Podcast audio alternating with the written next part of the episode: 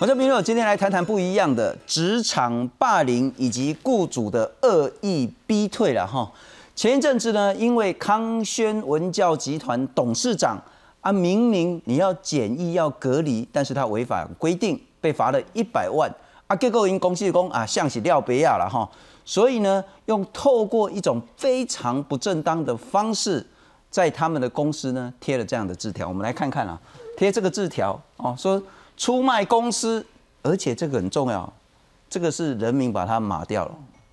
他是把人的名字、姓名都写上去，说某某某出卖公司，还有脸进公司。如果你做的懂懂得做人道理，请自重。我们再来看看另外了哈，在另外一个他说啊，公司待我们不薄，是谁向媒体爆料出卖公司看不下去的员工？而来被指控的这个所谓的是吹哨者、爆料者的员工呢，他呢被迫离职。那后来呢，当然康轩出来道歉了，康轩的董事长也写脸书或其他的文字上也道歉了。但是呢，这件事情赤裸裸的谈到了职场上非常恶劣的职场霸凌，是不是雇主受益？这恐怕要更多的证据。但很显然，在台湾的企业文化里面，会有一个非常扭曲、非常不当的，包括说呢啊，要爆肝尿尿要黄色，特别是越红越好了哈。这个就表示你任劳任怨，对公司贡献很多。如果你的尿尿呢是清清白白的话呢，就表示你这个人在打混。这种爆肝的企业文化，乃至于说，如果说你早退，如果说你迟到，甚至你请假的话呢？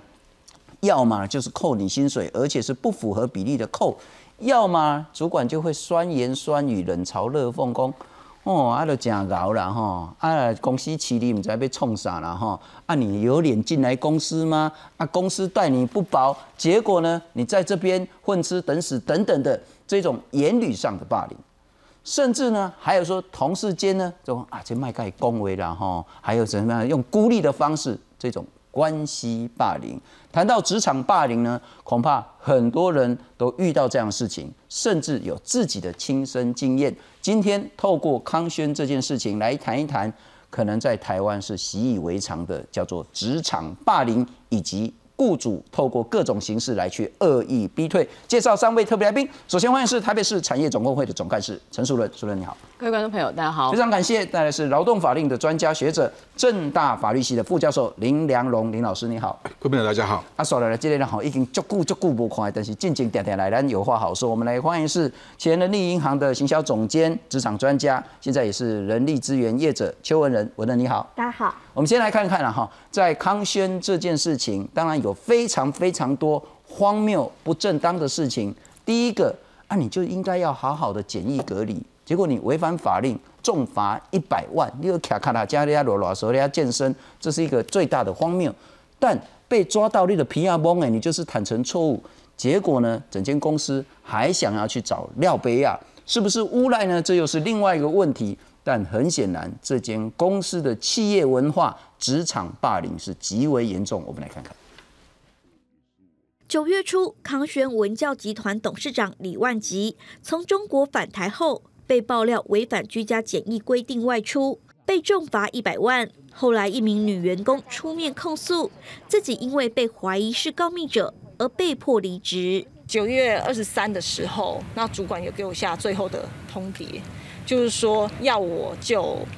是否自愿离职这件事情，在晚上六点当天，就是九月二十三晚上六点给一个答复。这名前员工表示，事件爆发后，同事都不太敢跟他说话，办公室的电脑被停权，奖金也没拿到，公司电梯旁还贴出一张纸条，直指他出卖公司，还有脸进公司，实在承受不了压力。就没再上班。有想要获得多少的赔偿吗？该起案件在十二号举办劳资协调会议，最后双方达成和解，康轩也出面道歉。我们也愿意在此啊，来向社会致个歉。感受到就是作为劳工，就是说的弱势，很需要公单位，哦，很需要可能要在立法方面来做一些加强。在舆论压力下，李万吉十三号终于发表个人道歉声明，并表示将以此事为鉴，用最高标准建立更友善的职场环境。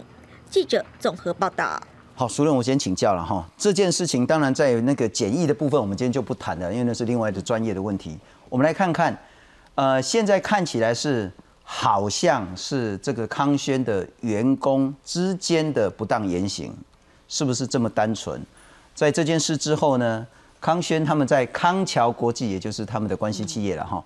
贴了一张叫做“公司待我们不薄”，是谁？向媒体爆料出卖公司，告诉媒体咱董事长拍拍照，还可以罚几百万，还更笑咖啡戏，看不下去的员工流，看起来是员工流的，看起来是在抓廖贝亚，然后呢又有另外一张，我们来看看，啊，这就直接指名道姓了，某某某出卖公司，还有脸进公司，如果你等懂得做人道理，请自重。就法跟职场来讲，这是不是非常单纯简单的员工之间的纠纷？当然不是，因为呃，根据就说，当他已经点名特定人说你是出卖公司的廖别亚，事实上这个动作就是呃，我们不是处理问题，而是处理那个指出问题的人。看起来这个动作的意思是这样嘛？哈，那么。在那这个形成的气氛，其实就是要让这个人自己要知所进退，赶快走嘛。不管他是否由最高主管、董事长或高层去受益，即便现在因为他们否认。好，高层说我们没有收益，但当这样的纸条贴在公司的电梯两天，会都没有人去把它拿下来，也没有人去报告主管说这个是否属实，是不是应该要去调查？哎，对，那就显然是公司默许这样的事情是发生的。所以后来其实本案我据我所知，新北市劳动局是有去做劳动检查，他的劳动检查的放的。内容一定就会包含，就是这个公司是不是违反了？就是一百人以上，我们国我们的一百人以上的企业必须要有一个执行职务遭受不法侵害的预防的那个指引里面，它有要求是不管公司里面，你现在只要发生这种疑似霸凌事件，理论上公司应该要启动的是调查的 SOP，嗯哼，去协助被霸凌者。他可能会受到心理上或者是这个工作上的这个受伤害、受侵害的部分，要保护他。然后呢，事情到底为什么发生，应该要想办法去厘清清楚。如果这家公司连续两天默不作声，让这件事情持续的发生，这个动作本身就当然是有相当大集体霸凌的可能性。是，那我可能补充说明一下，康轩呃这家其实在台湾做教科书也算是数一数二的品牌的了哈。他们的说法是说，这是员工做的啊，谁做的我也不知道，也查不到了啊，也不是很想去查，所以这是员工的行为。那因为员工的不当行为，他也对所谓的受害者道歉了，可是跟我无关，这是一个。但我必须要补充是说，恐怕康轩也不是这么的无辜，因为包括这个被迫离职的人的电脑。在那几天，他的权限也被锁住了。是，所以很显然，这就是有在透过所谓的行政职权上的一个不当行使，这是一个。但我要请教林老师了哈，如果按照康轩的说法，这是员工自己的，那公司方面也很遗憾，那我们也想查，但不一定查得出来，就是个个人的公司行为。尽管我没有非常积极的去把这个纸条撕下来。没有去启动这个职场霸凌的预防跟处理机制，那你能罚我什么？我真的有哪里违法了吗？我们如果纯粹就法，康轩在这件事情犯了什么错误呢？我想哈，基本上呢，这个是一个非常明显的一个管理手段。是，那这样子的一个管理的目的呢，哈，显然就是呃，我想是呃，公司啊，他有意的想要去维持某一种呢企业呢它的一个管理的一种秩序。那这管理自信都是因为出现了，呃，这样的一个非常意外的一个事件，那么使得这个呢，呃，公司呢用一种非常奇怪的手段呢来来处理。那这个这样子的一个方式呢，我认为已经远远超过了所谓的企业内呢应该有的言论自由的范围。嗯哼那么这样子的一个员工呢，啊，共同工作的地方，那本来雇主他应该要使这个劳务给付的场所，好，他要负有一个不要让员工呢受到各种的一种伤害，好，包括他的身体的、心理的受到侵害的这样子的一个危害出现。所以说，这种显然这样的一个纸条，已经呢造成了这个特定当事人他的一个心理的压力。那么这样子的话呢，已经违反了《职业安全卫生法》里面，那么对于这个雇主应该负有对员工保护照顾的义务了。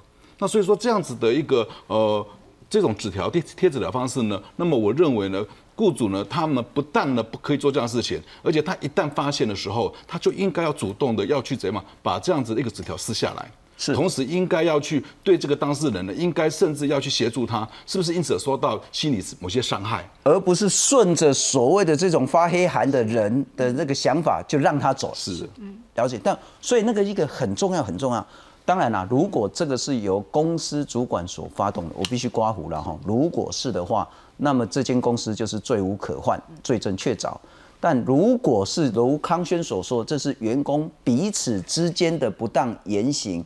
那公司任何一间公司也有百分之百的责任跟法律义务要去处理这一种同仁跟同仁之间的霸凌行为，否则它就是违法。呃，当然，就我国目前现行法律规定，我们并没有对职场霸凌有一个专法或是一个特别的一个禁止的规范。但是呢，其实从其他相关的法律里面，那么呢，维护一个劳工在一个职场里面又有一个这种所谓的这种避免各种对他身体心理危害的这样的一个因子的发生，那其实呢也有一定的雇主的责任。所以说，如果这种职场霸凌的话，他可以一开始的时候从一个个人对个人之间的，他也有可能会引发到是一个集团对个人之间的。好，那这种行为呢，样态呢，也有可能是一个呃，从一个单纯的一个言语的，甚至也有可能引发成是一个包括行为在内的。是，所以说这种情况之下，我觉得公司呢，它应该就是在一开始出现有可能造成当事人因霸凌而受到伤害的时候，它就应该去制止。所以说这个部分在法律上，无论是在民法、刑法或者是在劳动法里面，雇主都负有一定的义务。那我请教你哈，当然我们谈的说理想上，雇主公司要负起非常高的这个社会责任，去保护所有的员工。那我请教两个状况，第一个，我们假设康轩说的是事实，这是同事跟同事之间平行的，没有上下主管员工这种职权相相属的关系的这种霸凌行为，如果康轩不处理，他是否犯了什么法？是否要受到什么样的惩罚？还是说根本没事？呃，我想就我国目前的一个相关的一个法令来讲，哈，那么呢，呃，即便是一个所谓的同事之间，哈的一个行为样态，但是呢，这样的一个行为呢，还要看说他的行为的一个是什么样的一个情况，是例如说是不是有构成了刑事上的，是不是构成民事上的，或是有有关于劳动法令上面的一个这个刑事有争议的哈，但很显然民事是的是有伤害他的这些人格权的。嗯那不只是如此，那么在劳动法令上面呢，包括劳基法以及包括职业安全卫生法，那么这个部分呢，其实呢，雇主呢他也有一定的责任哈。那么我这边举个举个那个呃条文哈，职业安全卫生法的第六条其实就有规定哈。那么呢，他在第二项里面第三款说，执行职务因他人行为遭受身体或精神不法侵害之预防，雇主呢要负有这样的一个预防的义务。所以说，很明显的，当一个当事人、一个劳工呢有这种情况，受到这种精神不法侵害的时候，雇主当然要马上介入，要马上去尽到最大的义务，来去防止这样子的事情的发生。这个是同事跟同事之间平行的霸凌。是是我我举一个例子，其实这个这是法院判决。好，我们国内某银行，啊哈，那个乡里跟经理两个人对骂，在分那个分行内，然后口角冲突，然后呢，最后呢，这个被骂的一方去向法院提起告诉，要求银行负连带赔偿责任，法院判了，法院判雇主，呃，也就是这家银行要连带赔偿三十万。那法院判决的理由是什么？就是雇主其实你明知他们双方这个互有嫌隙，然后争执已久，然后但是你纵你有纵容，就是这个经理哈对乡里哈的这个呃，就是说长期的这样的一些言语的冲突，你没有去制止，你没有用管理手段去压，去把它就是呃，不管叫隔开也好，调动也好，平息也好，制止他们不当言行也好，所以雇主没有尽良善管理人责任。所以，即便是同事跟同事吵架，也有可能雇主不是没有责任。那就更何况这个是同事集体，看起来是很明显大家集体嘛，因为毕竟没有人去把那张纸撕下来嘛。是对，所以雇主不可能在这个事情上说，我事先不知情，也没有任何预防措施，事后知悉也不做任何动作，而都跟我无关，这件事情在呃，我想可能不会说得过去。OK，所以很显然，新北市劳动局就治安法的这个行为，恐怕要再思考要不要再去做出，或者是我们常见啊，比如说大家公司有一个赖群组，四五十个人，我们这个 team 都在这个赖群组里面，嗯然后主管在赖群组里面骂某员工说：“哎，你猪啊！”或是这都不会啊，等等，可能甚至比较激烈的言辞，也曾经有法院判决认为，因为这个已经有到公然侮辱的程度，被罚呃，这个判决好像是罚五十天，拘役五十天，或一颗就是那个哦要罚主。管在赖上面骂特定员工说你是猪，这个主管要被抓去拘役五十天。对，哦，那真的有够严重了哈。不过那我要请教你哈，很显然康轩这件事绝对不是只有他发生。嗯，很显然。就我们所知道，像媒体也常常嘛，就是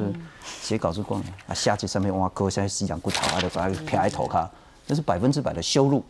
但说实在，以前媒体人呢就习以为常的，就搞个平亚崩哎，就是写稿写不好，我们不会认为说这是霸凌，这是羞辱，但这就是霸凌，这就是羞辱。我请教文人，很显然这种事件在各个职场都是层出不穷啊。对，在每个职场层出不穷，而且被霸凌的人也不一定是那个公司的低阶，有的时候甚至高阶也是有可能的。呃，因为这个职场霸凌，像我们看这个例子的结构里，它就会有三种角色。第一个角色呢，它是主谋啊；第二个角色叫做打手；第三个角色叫做跟班。那通常你去思考每一次的职场霸凌，都会有。这三种人物的出现，那我相信去贴这种纸条的人，可能就是这个事件的打手。对，那打手通常就是在公司里，他都是功利心比较强的人。那为什么这次，哎，老板他可以说我不知情，跟我没有关系？他可能可以这么讲，就是真的有某一种可能是，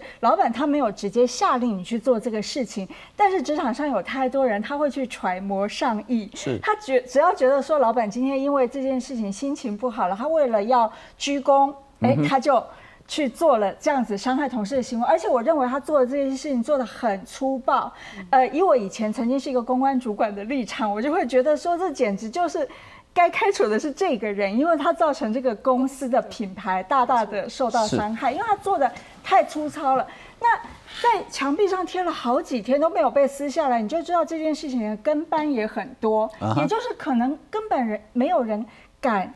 冒险的去把这个东西撕下来。就是也许我相信还是有很多人他有他的正义感，但是他不敢去做这件事情。所以这个整个职场霸凌就是这三个三个呃算是呃不同的角色来组成一个。很庞大的压力，造成这个女员工非常大的一个心理创伤。最普遍你所遇到或是看到或听到的这种职场霸凌的类型会是什么？呃，最主要会有四种，像女生比较常碰到的，几乎我觉得问过的很多女生都会或多或有少有经验，就是性骚扰啊。再来像是言语的霸凌，甚至有些太暴躁，你碰到那个。太暴躁的主管或者是什么情况的时候，他会有肢体的暴力，是。呃，或者是精神上的伤害，例如说在群组里去说谁是猪，那个其实不只是一种言语，我觉得也是就是公然侮辱对方的人品或者是能力，对，那这种都是算是霸霸凌的一个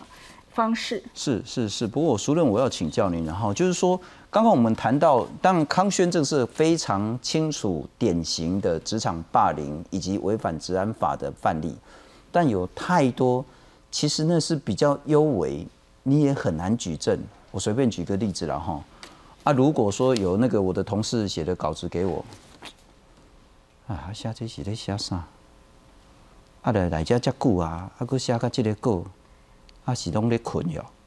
这不算。这个算不算霸凌？霸凌，因为刚呃，我们林教授有提到，就是说有没有明确的定义，确实没有。好，然后呢，他确实经常处于模糊地带。比如说，我到底是合理的业务指示，还是是不合理的业务指示？业务指示有可能是过高，比如说超过你的工作能力负荷，或者是你的时间之内可完成的。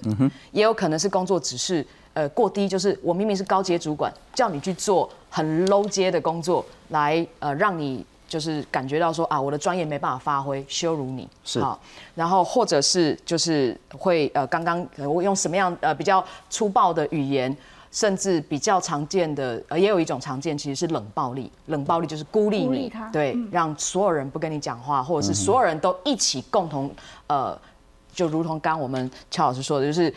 一起加入这个沉默的啊那个无录音啊啦，那个某某某，大家都卖跟卖差别呢，是。这个就是霸凌。对对对。那因为它会变成是一个混合的情境，比如说同时你同时会被指控的其实是像其实康轩这一件，最后被指他其实真正去申诉的原因，却是因为他没有拿到某个奖金，是。而从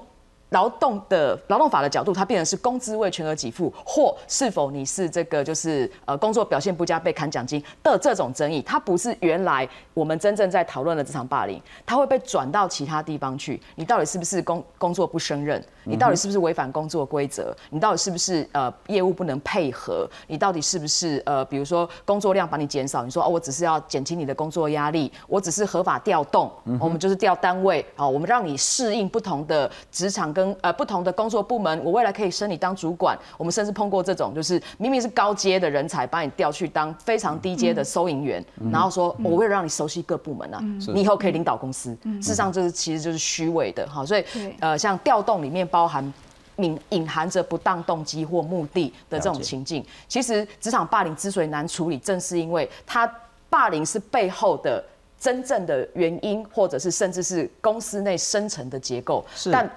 表象上它是调动，它是指业务指指示，它是这个好呃学习好，它是这个指导等等这样的情境。他很可能也许是两个人同事之间彼此看不爽，但刚刚熟人讲的说，就算两个看不爽，这是两个个人的言行的一些纠纷，但如果公司长期纵容默许的话，公司有绝对的责任，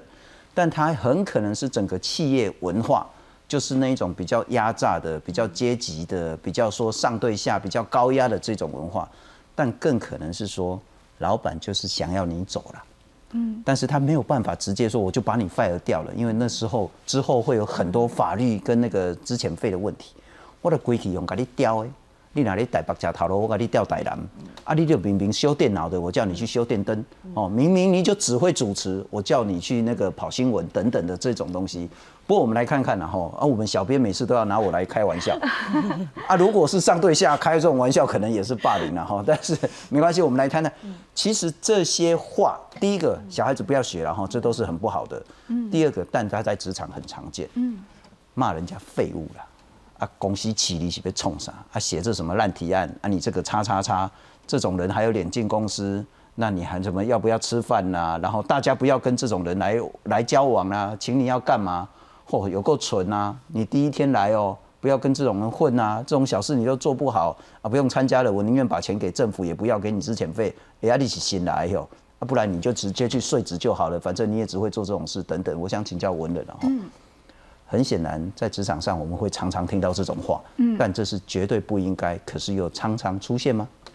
呃，当然是常常出现。不过我觉得每个人也不要有那种受害妄想，就是说，哎，每次被电了一下就觉得自己去霸凌。我觉得他，我们还是要先去确认说我们是不是真的被霸凌。往往这种情形，我们还是要思考一下。通常我们说这个职场上的不友善行为会有四种层次，第一种层次叫做冷落你，再来是忽视你，第三个是孤立你，第四个是排挤你。哦，那通常冷落跟忽视，很多的新人一进入职场以后，他会觉得大家都在冷落我，或者是没怎么搭理我。那请各位注意，冷落跟忽视并不是霸凌，啊、大部分冷落跟忽视的原因都是因为职场新人刚进来的时候，其他人都很忙。可能没有太多的时间去理会他，没空所以这个时候你你不要觉得怎么一进入职场就遭受到这种霸凌，不是这种，只是叫做不友善的行为。那另外两种叫做孤立跟排挤，这个就是很确定它是趋近于霸凌，甚至排挤行为一出来的时候就很确定是霸凌。为什么它是霸凌呢？因为通常孤立跟排挤行为出来的时候，它会产生两个后果。第一个就是说，你会发现对方呢，他在质疑你的人品跟能力。接下来呢，就是剥夺你该得的权利。像刚刚熟伦讲的，就是哎，他是薪水或者是奖金没有拿到，好像是一种处罚。所以我想，就是一开始你在感觉到不友善。的对待的时候，大概还是要先去判定一下你是不是真的遭受霸凌。是对，然后接下来，呃，也许我们大家也有点时间，说我们要怎么样保护自己，不这么容易被霸凌。那就先讲吧。现在我觉得这个比较重要，怎么保护自己不要被霸凌我会觉？得哦，去霸凌别人的人，通常他也会去挑的，就是他会去挑那种看起来不不会反抗的人。哦，扔头轻棍。对，例如说像很多的职场新人，但是我我先要讲，不是说只有职场新人会被霸凌哦，很多职场新人他被霸凌的原因是他可能第一个他看起来非常没经验，他看起来个性比较软弱哦，他看起来比较好讲话，就是他没有拿出一个他能够有能力保护自己的这种状态。那这个时候一进去职场，他就很容易被欺负。呃，我们看到很多例子，特别是我觉得，比如说家境比较穷，很需要这个工作，或者是说他看起来就是比较软弱，就是让别人觉得你是一个比较弱好的人的时候。他是容易被霸凌的。然后第二种就是像我们今天讨论的这种情形哦，就是你真的是戳到了那个主管的，就是让那个主管超级不爽。因为职场的霸凌，它可能会有三种来源。例如说，你如果是一个上司，直属主管，从那边下来的那个霸凌哦，通常是不可逆的。通常是不可逆的。每次碰到这种情形，我就会劝那个被霸凌者，如果那个来源是直接是你的上方的话，那你赶快找下家，我觉得是比较好的方式。但第二种霸凌很可能是，比如说是一个高阶的副职，那通常这种霸凌就是派系的争斗，其实那个也非常惨烈。然后第三种呢，甚至是下属有的时候也可以弄你，这种通常会发生在空降的主管。一个空降的主管到一个新的地方的时候，他的那种老员工，他是也是有办法去霸凌你的。是是对。那像这种情形的时候呢，我觉得他这个后面的学问就是很大了。你要等于冷静的先判断一下你有没有被霸凌，然后看看你的资源在哪里，才可以有办法保护自己。了解，不过林老师，我们也来看看了哈，因为刚刚熟伦跟那个文人也有谈到，霸凌其实不太容易，不太像说偷窃啦、刑事犯啦，一翻两瞪眼一清二楚。霸凌常常是很模糊、暧昧、幽微的。那我们来看看新竹地院在之前有一个判决，如果我们从这里来看看到底什么叫霸凌？霸凌是说在工作里面呢，借由权力滥用或者是不平等的处罚，譬如说哈，大家都写的不好，我就只挑这个人，一直骂他。譬如说大家业绩都没达到，啊，我就是对这个人特别不爽。明明大家都要减薪，或者是说没有业绩奖金啊，结果这个人扣的就特别多，这种所谓的不公平的处罚，或是权力上的滥用，导致于持续的冒犯、威胁、冷落，让被霸凌者的人呢受到挫折、威胁、羞辱、被孤立等等的。不过这其实每个字都看得懂，但是其实还是会有很多幽微的部分。但我们来看看另外一个情形了哈，所谓的法令制度有没有办法遏制这种职场霸凌的行为？我们有劳基法说，如果呢那个雇主或是雇主的家属代理人呢，对于劳工呢有暴行或是重大侮辱行为呢，劳工可以走人。啊，他就是希望你走人嘛。你说劳工可以走人，这个是这个其实在现实其实不太用得到了哈。治安法谈到说呢，雇主必须采取措施，要规划说避免劳工受到身体或精神的不法侵害，但这是原则性的。啊，什么叫做规划采取措施？如果没有的话，那个法则又是什么？治安法三十九条说，如果你的身体或精神受到伤害的话呢，你可以跟雇主或是主管机关申诉，那雇主不可以给你解雇或者是调职。治安法第三百二十四条也谈到说，雇主要预防劳工身体或精神受到侵害。但我想问的是，这都是一个比较概念性的、比较所谓的那个倡议型的。但不是很具体针对什么样的事情，然后有很高明确的法则，如何在制度上避免霸凌事件？呃，我想，呃，因为刚才前面也提过了，就说职场霸凌行为它是比较复合性的嘛。是。那的确是有一些管理上的行为，例如说刚才提到，例如说调职，啊、或者是说呃打考绩，好、或者是其他相关的管理行为，造成就是劳工他的不舒服，或者是说有没有针对性。那其实这个部分呢，本来就会有呃相关的劳动法令呢，这样的行为呢，这样管理行为是否合法的问题。例如说不当的调职，好，惩戒权滥用，对不对？你的考绩呢，这个没有做公正的评价。那这些呢，其其实呢，当然就是一个已经侵害了劳工在契约上应该有他的这样的一个权利的问题。然后说说这个部分呢，当然就是一个违法行为。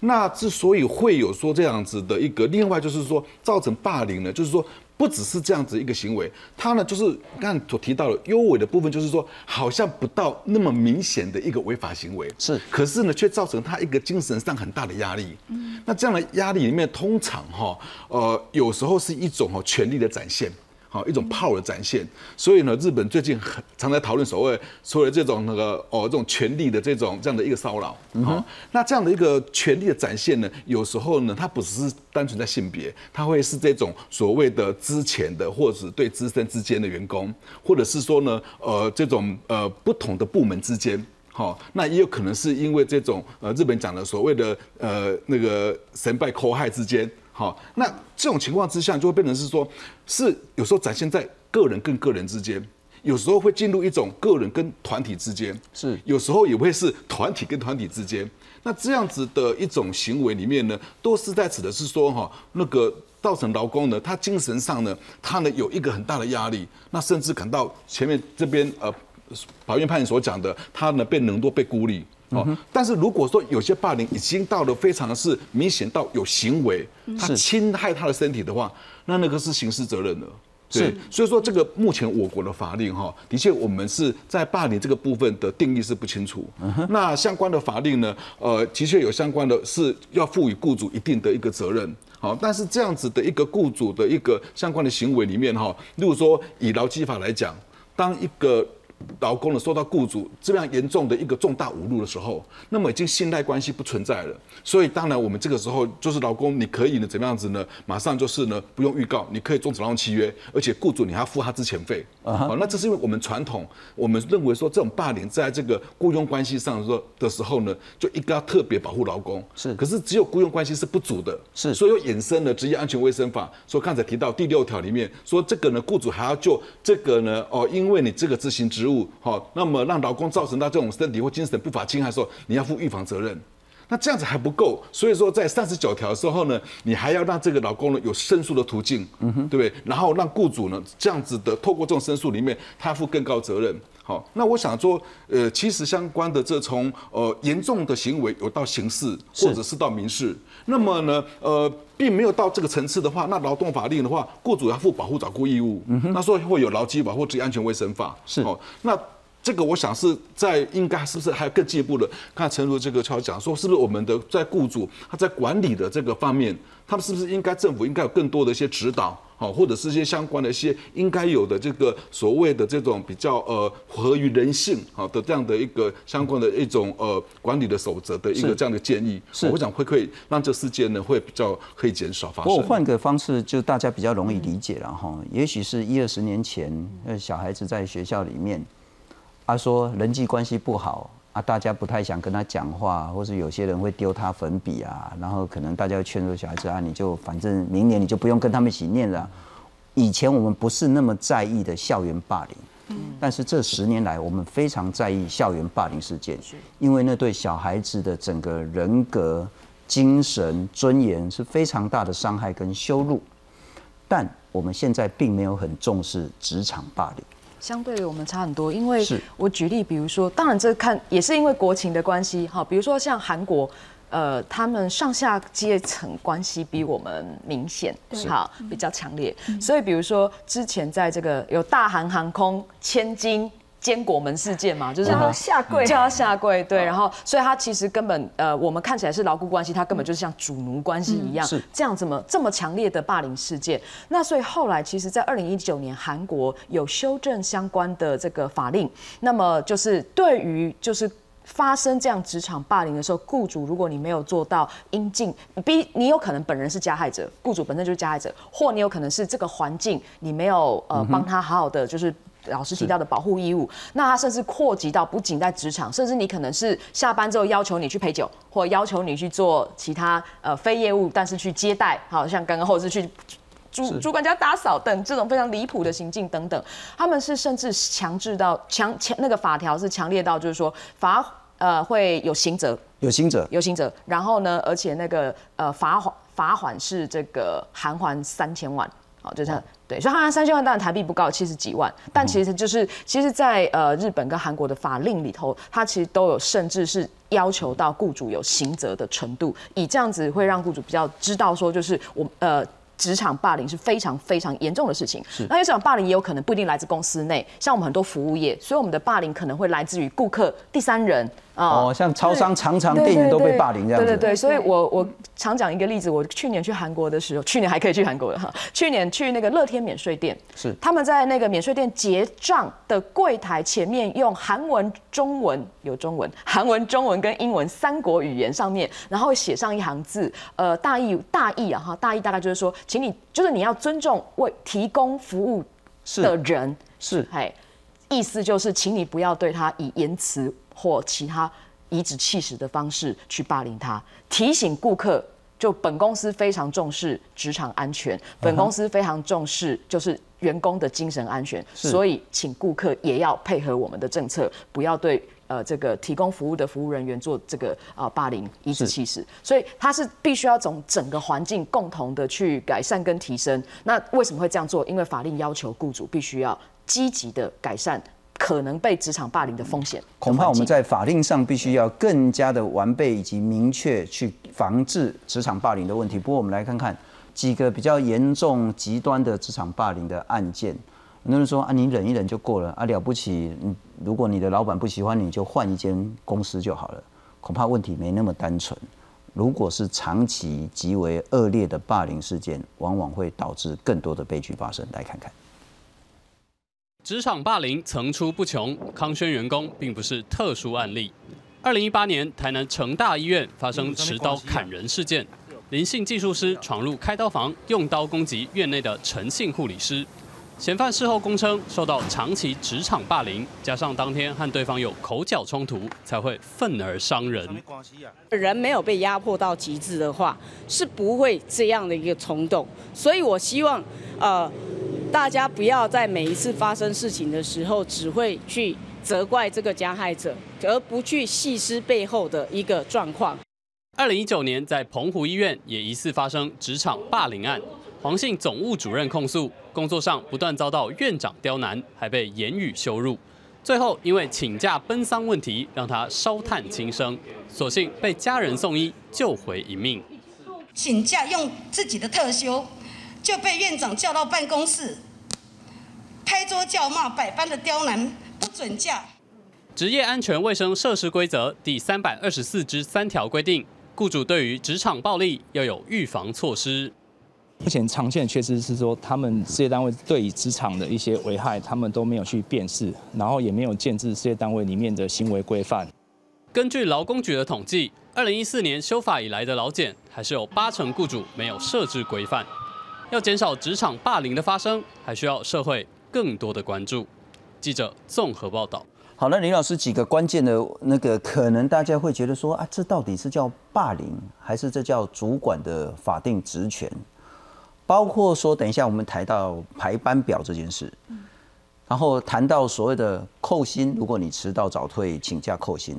抬到准不准假？刚刚那个案例就是说啊，我要请他都不给我请，然后把我逼上绝路等等的等等。我想问的是说，准假不准假，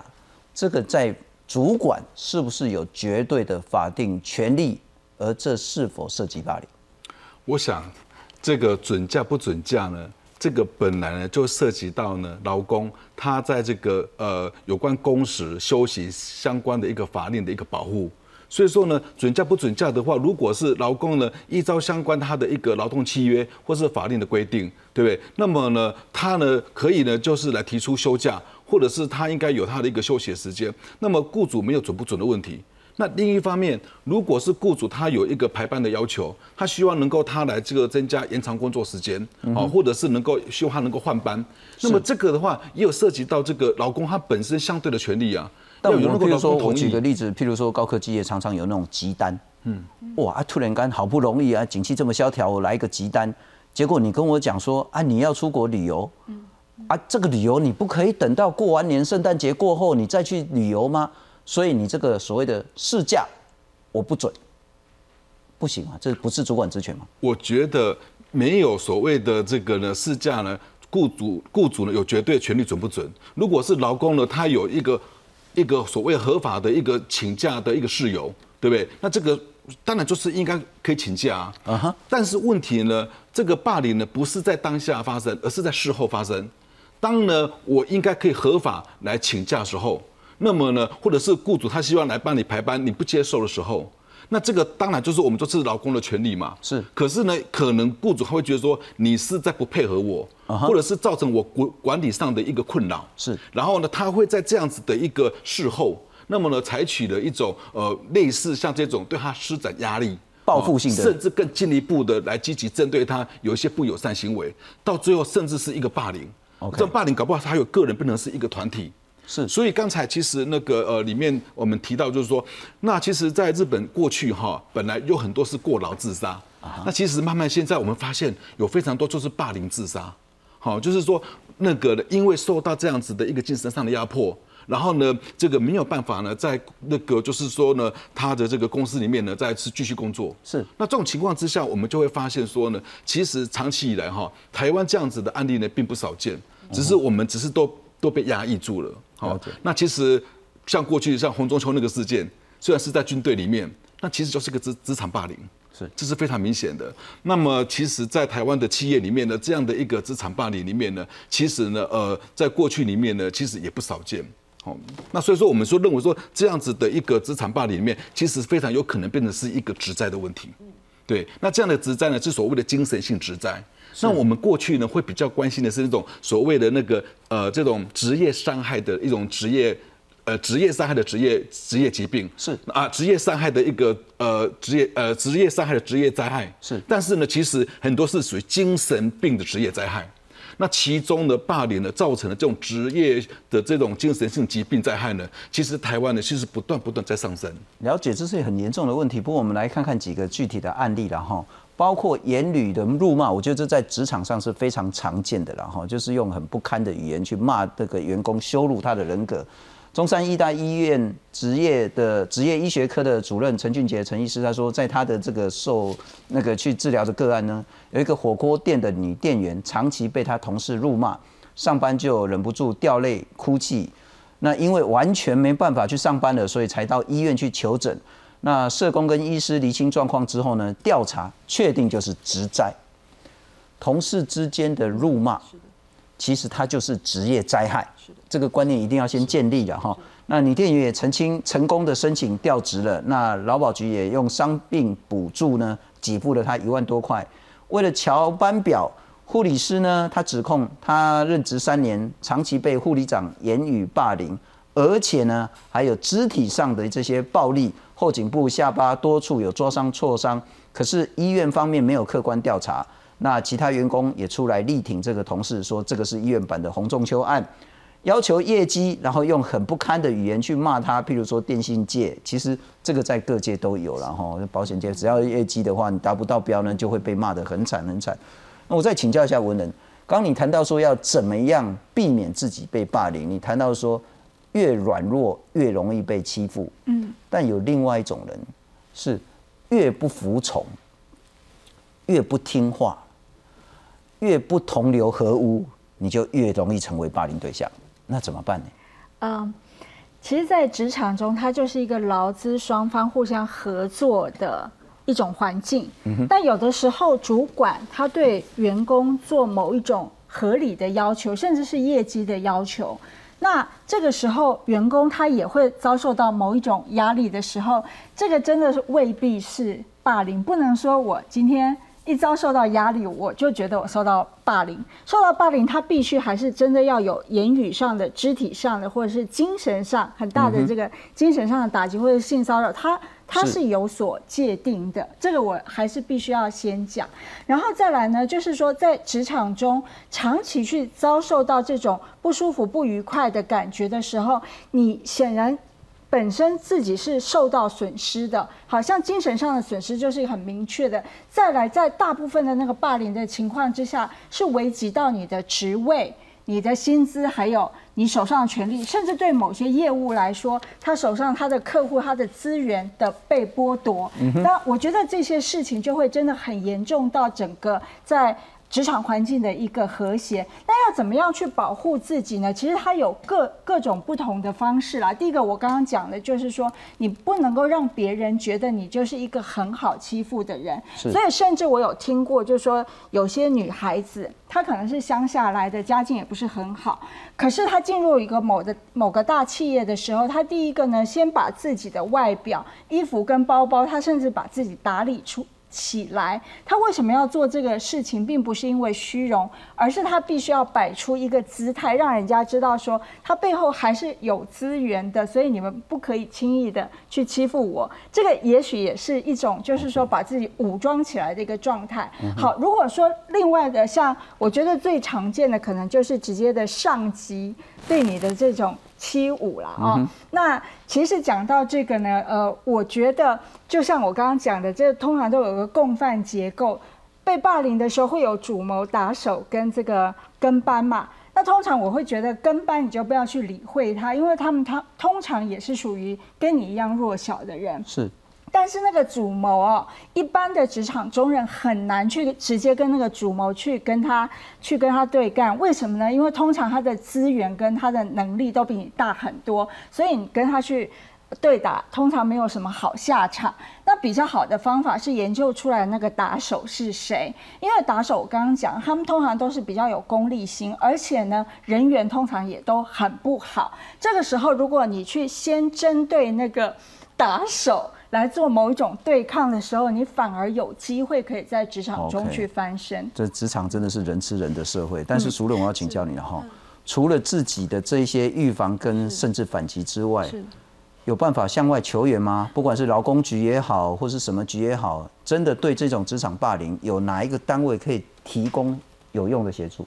呃，如果根据职安全卫生法，因为雇主有保护义务，所以如果我们认为说发生这样的事情，其实他根据刚刚讲的说，公司内本来按照职安法，你是要定处理这样事情的 SOP。所以理论上，公司内应该要有申诉机制。当你被霸凌，第一时间就找公司处理这个的单位，也许是人事部门，也许是行政部门这样。因为一百人以上的公司都依法要设置。了解。那么就好像现在大家比较普遍，呃，三十人以上的事业单位，你都会公司内有那个性骚扰防治的这个申诉的。呃，这些公司内要宣示我们的性骚扰防治政策，然后告诉你说，如你如果遭遇性骚扰，你要去找谁？啊，如果公司纵容不理，那你就可以去找当地的劳工局了。对，你就可以向劳工局申诉。那我们现在是在有关职场不法侵害这一部分，不如那个性骚扰防治做的那么落实。是，其实法律上的规定，公司一样是要做的。不过我们来看看了哈，另外一个，刚我们谈了很多职场的这些霸凌事件，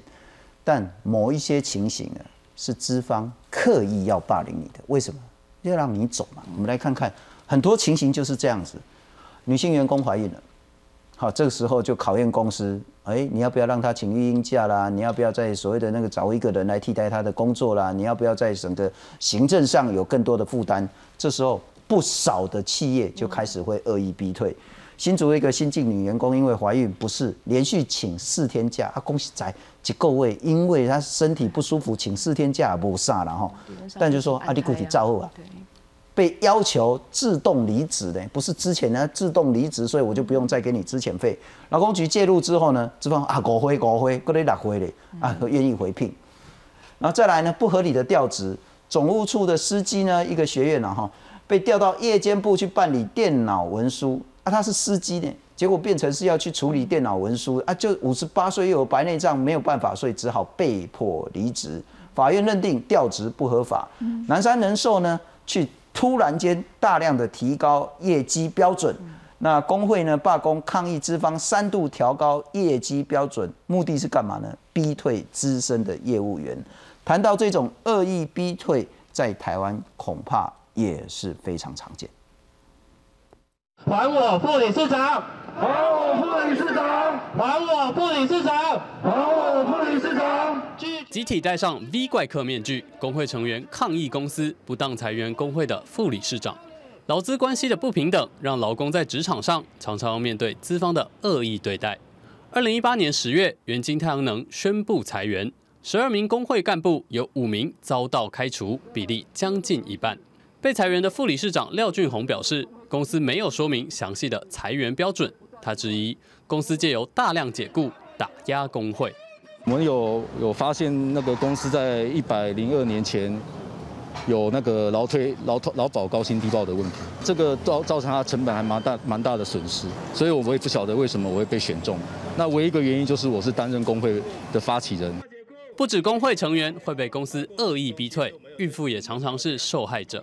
富丰食品公司在二月疫情期间资遣七名员工，其中有两人都是孕妇。澄清员工指出，公司以疫情影响为由，先降低他的薪水，再临时通知要资遣。而且公司在资遣他的两天后，在厂区门口张贴征才广告。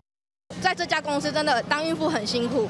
只要请假或是出血请假，老板都会说：“哎，你们在请假的话，那不好意思，你们去渔场工作。渔场的工作比我们培根市那边工作还要辛苦。这老板就是很恶劣啊，敢说他没有排挤孕妇，这摆明就是，而且他一裁第一批的员工就裁了两名的孕妇。”劳动部表示，桃园市劳工局已经受理陈情。如果雇主有怀孕歧视、违反性平法，将处以三十到一百五十万元罚款。记者综合报道。不过林老师很显然，对于这种很明确的恶意解聘，或是恶意调动，或者是不当行政裁处的这个，在制度上我们都会比较保护劳工。但我们遇到比较大的问题是，许多劳工可能会忍下来。所以，怎么如何去避免这一种恶意的处分的情形发生？好，我想哈，呃，这边有看这是怎么样的一个处分的情形哈。那么，呃，其实有很多呢，呃，这些企业相关的一些管理行为呢，其实都是一个违法行为。比如说刚才提到的那个怀孕，那其实是一个怀孕歧视。好，那么例如说提到的他这个调动，就违违法调职。好，那个考绩也是。所以说呢，有些是一个违法行为呢，这个劳工呢，他其实应该要提供给他一些很多的一个救济途径，好，或者要加强一个劳动检查。那比较麻烦的就是说，他这个是雇主呢，他发现说这个呢没有办法这样呃实施违法行为，或者是违法行为之后呢，他呢可能被行政机关裁处，然后他会呢回头过来用一种所谓的这种霸凌的方式。那这个霸凌方式，我们认为在那也是应该要去预防。是，那所以说呢，这里的话，职业安全卫生法三十九条，其实这边就特别规定哈。那么呢，就是说呢，当你有这个呃这种发现这样子的一个身体或精神受到侵害的时候，啊，得向这个雇主或主管机关或劳动检查机构呢来申诉，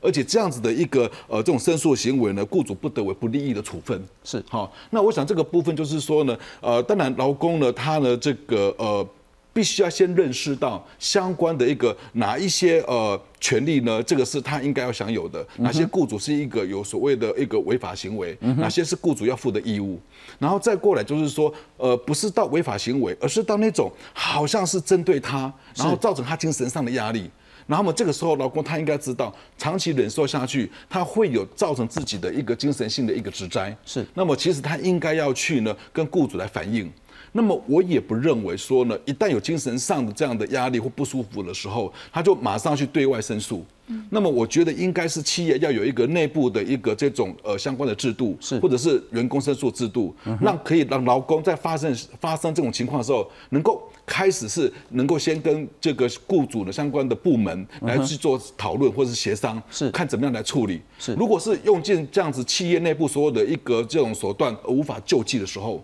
那么我们说应该是要向外面，包括行政机关是来去寻求救济。了解。不过，苏任，我们来看看这个另外一个例子了哈。